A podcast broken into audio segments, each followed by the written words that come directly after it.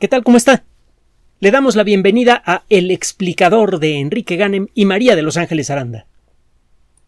En más de una ocasión nos hemos visto agradablemente obligados por las circunstancias a mencionar lo que muchas personas sienten que es la primera novela de ciencia ficción de corte moderno de la historia. Me refiero a Frankenstein o el Prometeo moderno de Mary Shelley. Hemos platicado en otras ocasiones de esta obra, es muy recomendable, pero hay que leer la novela y si puede, busque en la Wikipedia la historia de la novela. Tiene que ver con una tormenta nocturna en la época en la que no existía luz eléctrica. Si trata usted de recrear, aunque sea con su mente, o mejor aún, apagando la luz de su habitación y apoyándose en la pantalla de la computadora, si trata de recrear el ambiente en el que Mary Shelley concibió esta novela, la va a encontrar tan emocionante como lo ha sido para muchas generaciones de eh, aficionados a la ciencia ficción y a la lectura en general. Es una verdadera tristeza que esta dama haya muerto en la pobreza, que nunca haya podido ver eh, la recompensa por su trabajo, porque realmente Frankenstein se convirtió en eh, la primera novela de advertencia para la sociedad humana.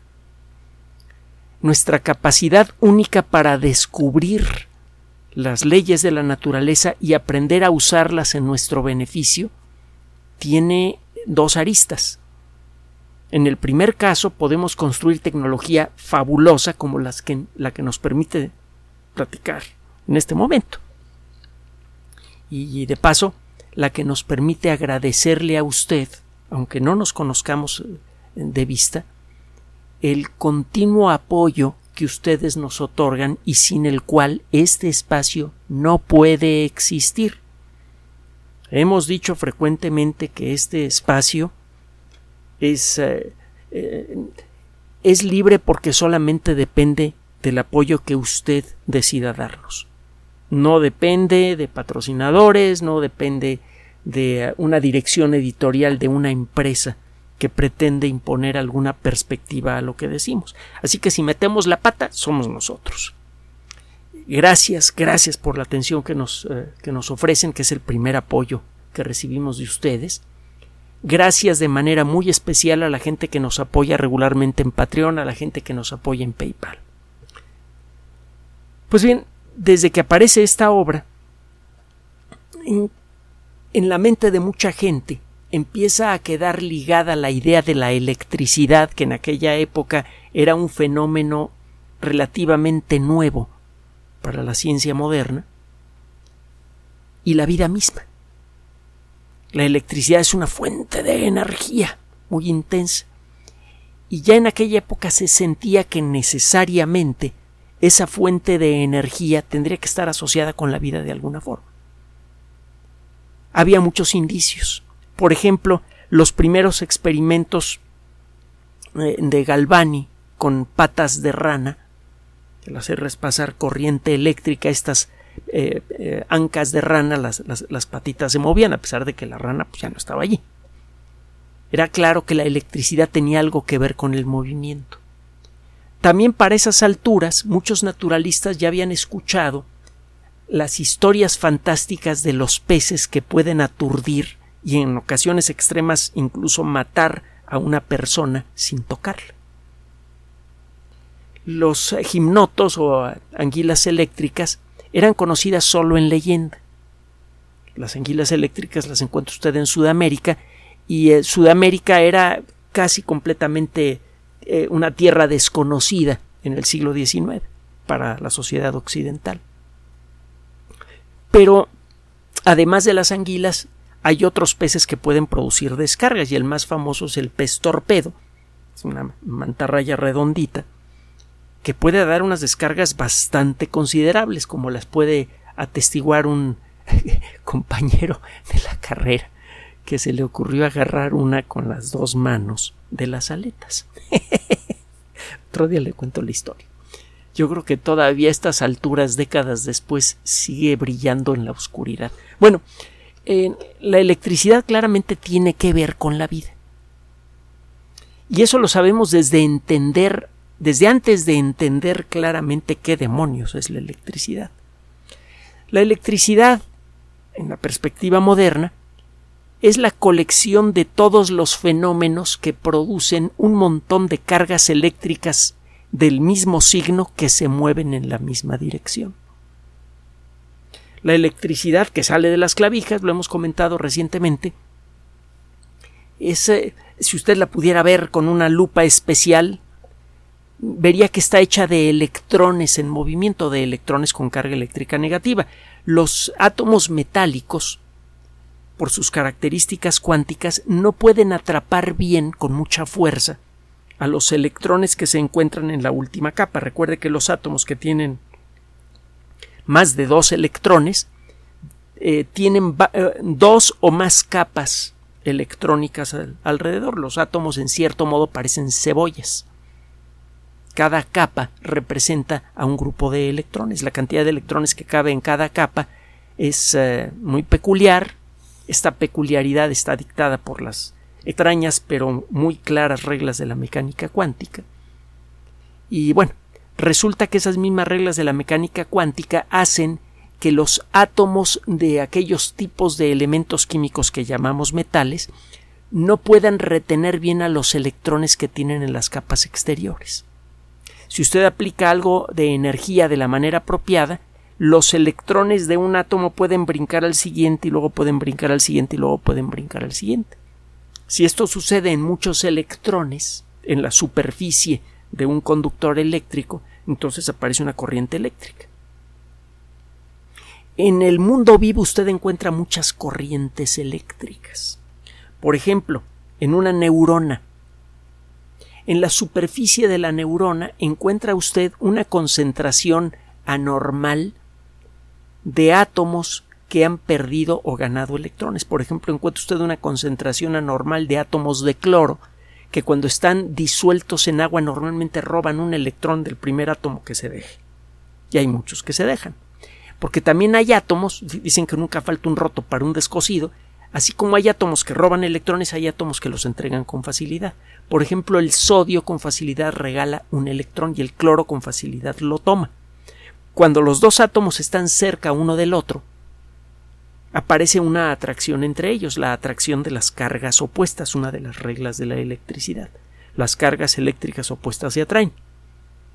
Un átomo de cloro que robó un electrón se carga negativamente, un átomo de sodio que perdió un electrón se carga positivamente, esto genera atracción entre esos átomos, se pegan y tiene usted cloruro de sodio, la famosa sal de mesa.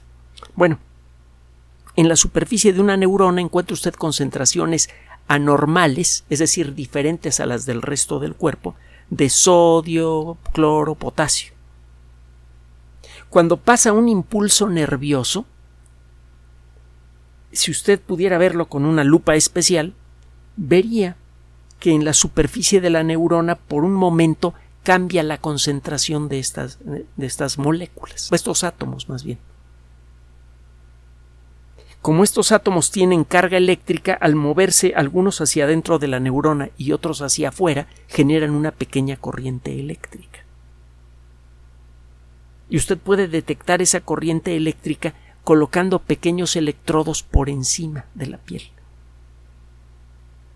Usted puede detectar los impulsos eléctricos que hay en el cerebro. Por ejemplo, eso se hace con un electroencefalograma, que es uno de los una de las pruebas más elaboradas, más de aspecto más inquietante y más inofensivas que hay.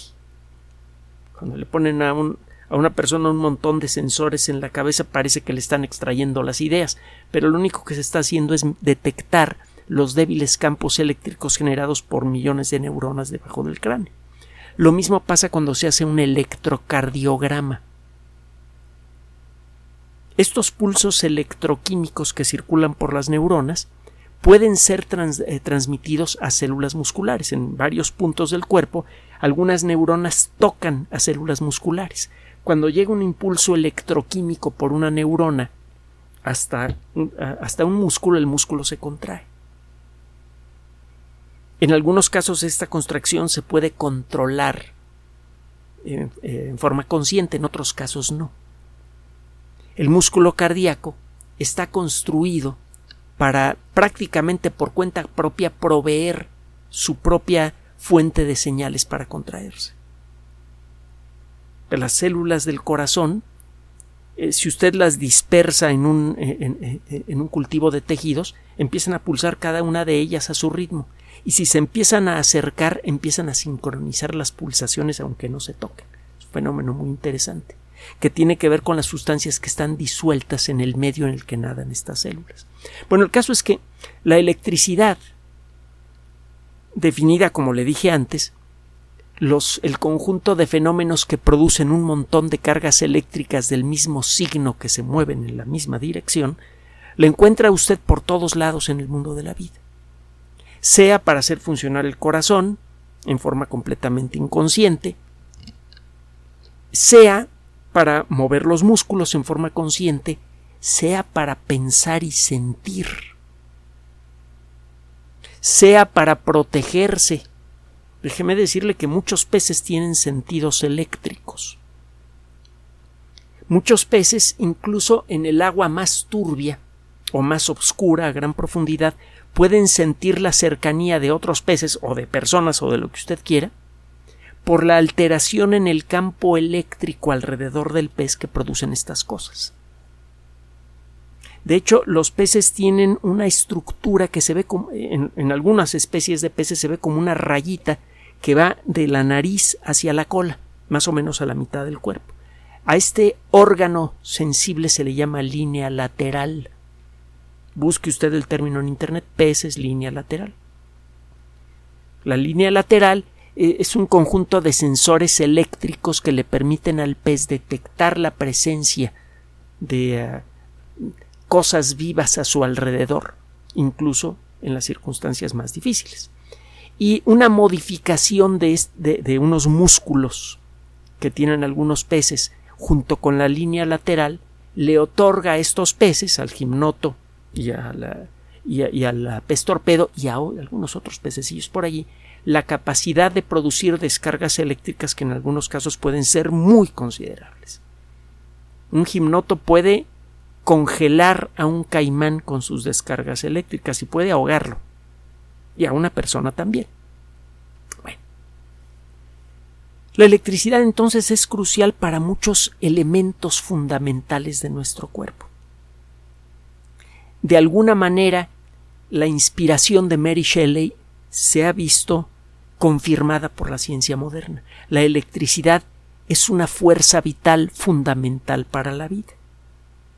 Incluso creemos que muchos de los compuestos orgánicos básicos que sirvieron de precursores para la formación de la vida en la Tierra se formaron como consecuencia de la interacción entre las moléculas que había en la atmósfera terrestre y descargas eléctricas. ¿Se acuerda que le platiqué del experimento de Stanley Miller? Este, en aquella época joven, veintitantos años, que estaba haciendo su doctorado, bajo la protección académica de Harold Urey. Urey ya era ganador del premio Nobel, de hecho ganó dos premios Nobel, es una de las pocas personas que ha ganado dos premios Nobel, solo que uno de ellos es de la paz, así que no cuenta. El premio Nobel de la paz a veces se lo han llevado personas verdaderamente extraordinarias, verdaderamente extraordinarias. Y a veces, eh, le he comentado que Gandhi fue seis veces, me parece que seis veces candidato al premio Nobel y de la Paz y nunca lo recibió. Y en una ocasión inolvidable e imperdonable fue candidato al premio Nobel de la Paz, compartía la candidatura al premio Nobel de la Paz con Adolfo Hitler. Toda una historia. Bueno, eh, la electricidad entonces está presente en el mundo de la vida de muchas maneras diferentes.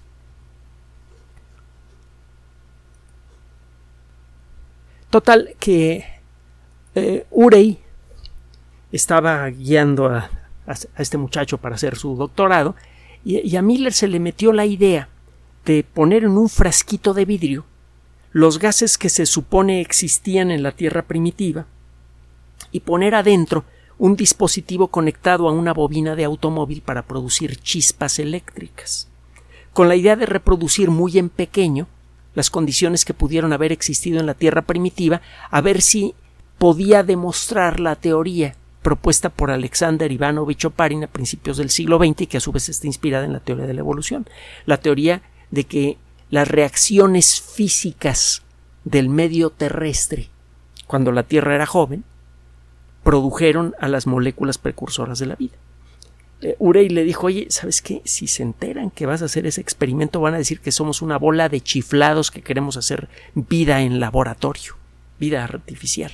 Sí que haz tu experimento, pero mira, te escondes en ese closet y no sales de ahí. Bueno, no, no sacas tu maquinita de ahí y no dejas que nadie entre. Total que para hacerle corta la historia, Miller hace el experimento y ya pudo salir del closet porque pudo mostrar los resultados de su aparato con confianza. Resulta que sí, efectivamente, las chispas eléctricas que utilizó como fuente de energía y como metáfora física de lo que fueron los relámpagos frecuentes en la Tierra primitiva, produjeron algunas de las moléculas precursoras de la vida. Entonces la electricidad podría al igual que en la novela de Mary Shelley, eh, disparar el proceso vital. Recuerde que Frankenstein no es el monstruo, es el creador del monstruo. Y recuerde que en, en, muchos sentidos el verdadero monstruo es el humano, no, no, no el, el, individuo que es creado. Eh, eh, con pedazos de otras personas y que es revivir, eh, eh, al que se le da vida con electricidad.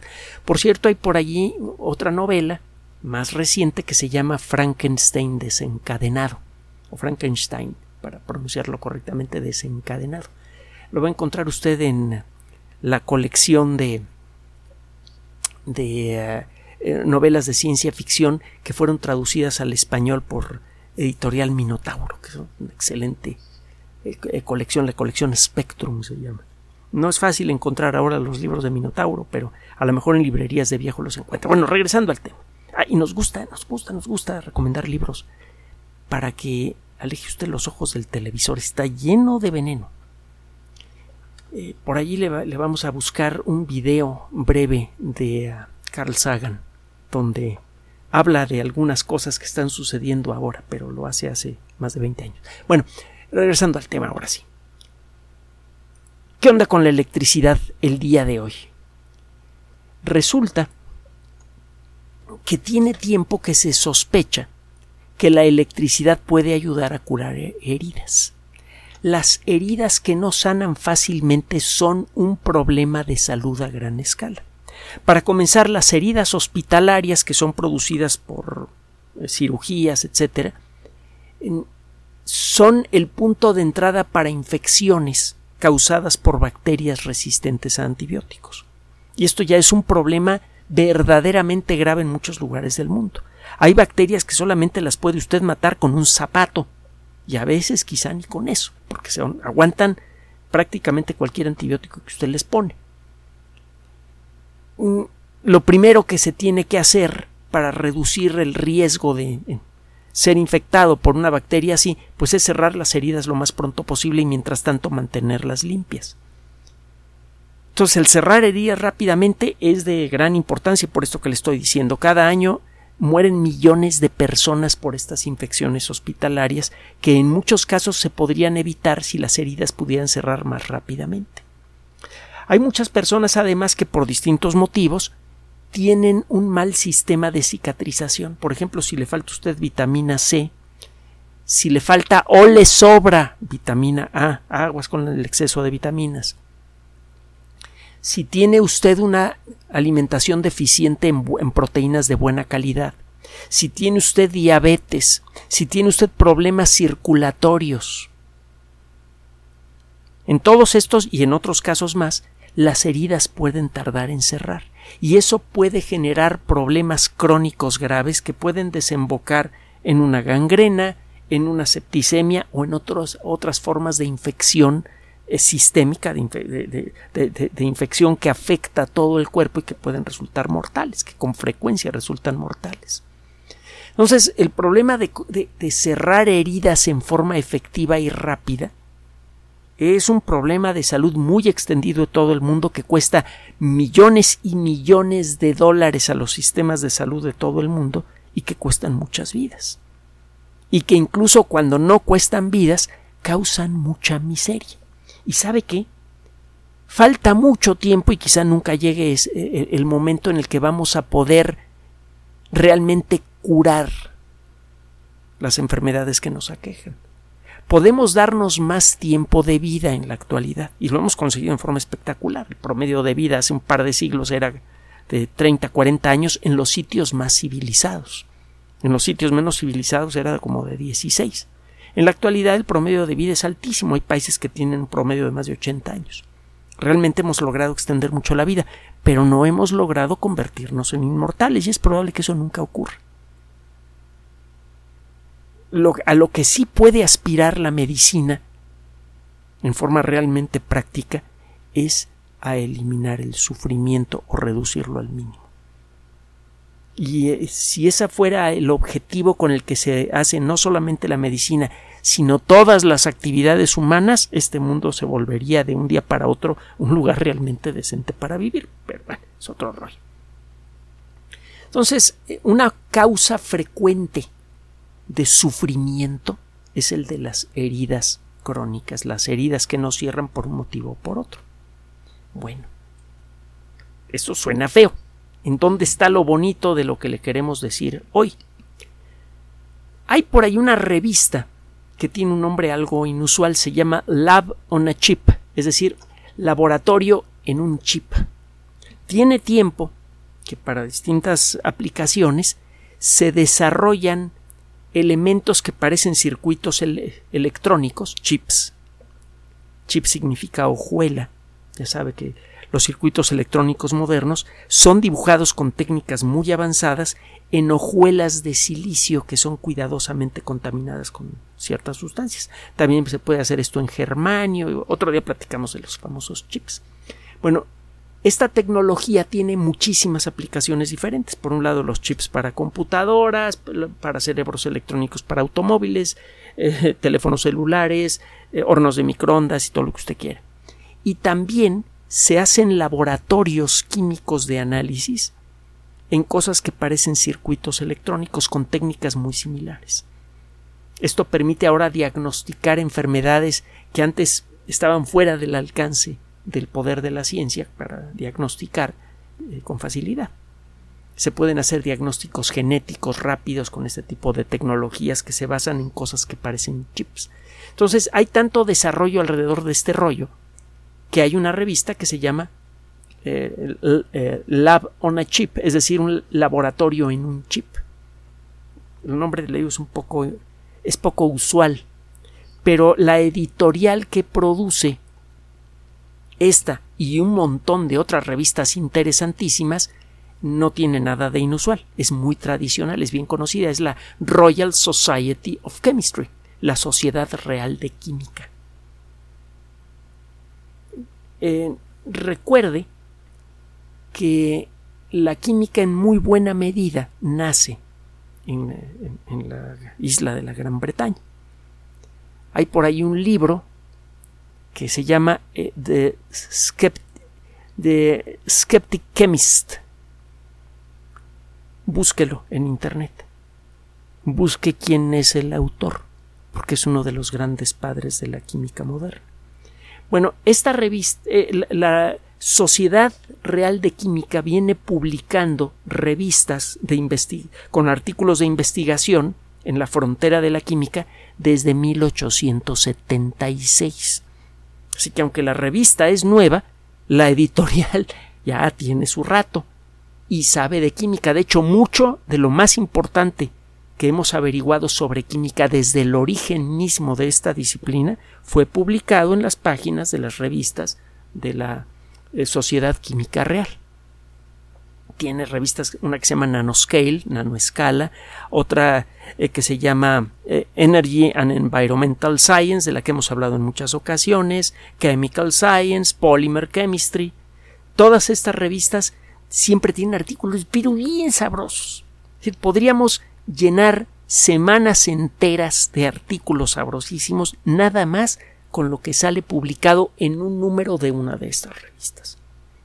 Y puede usted acceder a, estas revistas, algunos artículos son de dominio público. Pues bueno, en esta revista publicada por esta editorial de tanta trascendencia y de tanta tradición, un grupo de investigadores de la Universidad de Freiburg en Alemania se pusieron a estudiar un fenómeno que ya es conocido por eh, muchos eh, eh, científicos que trabajan en el mundo de las ciencias de la vida.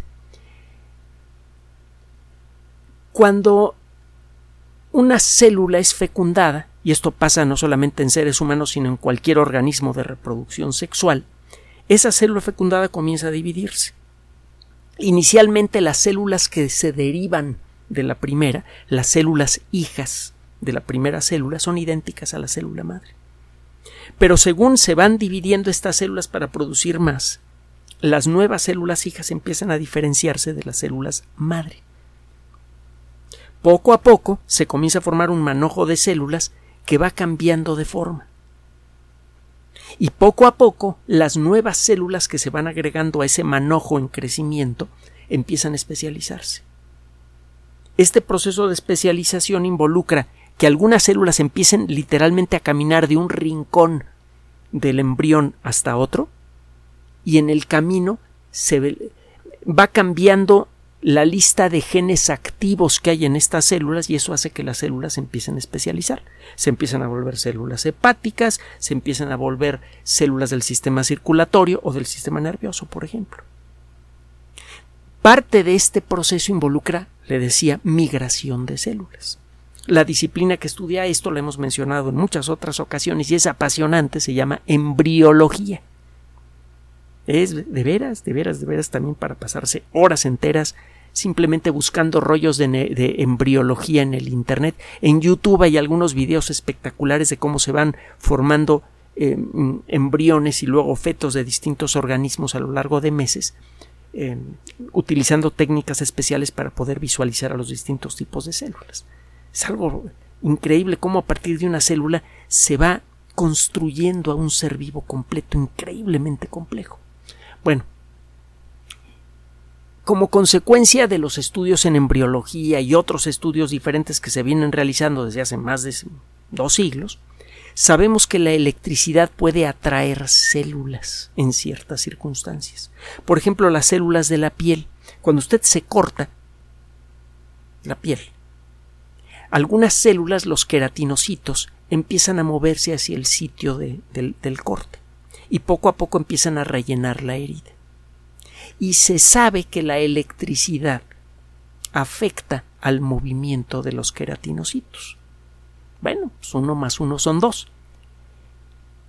Este grupo de investigación se dedicó a hacer una serie de experimentos sistemáticos que usted puede seguir en el artículo que acaban de publicar en la revista que le mencioné, Lab on a Chip, eh, que es una de las revistas de la Royal eh, Society of Chemistry.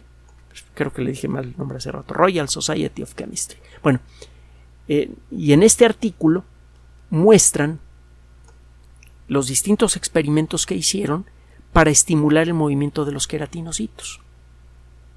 Es claro, esto lo sabemos desde hace tiempo y además se puede reproducir en animales de laboratorio, que los queratinocitos de individuos con diabetes se mueven más lentamente son muy torpes y por eso las heridas de las personas con diabetes avanzada no cierran o cierran muy despacito.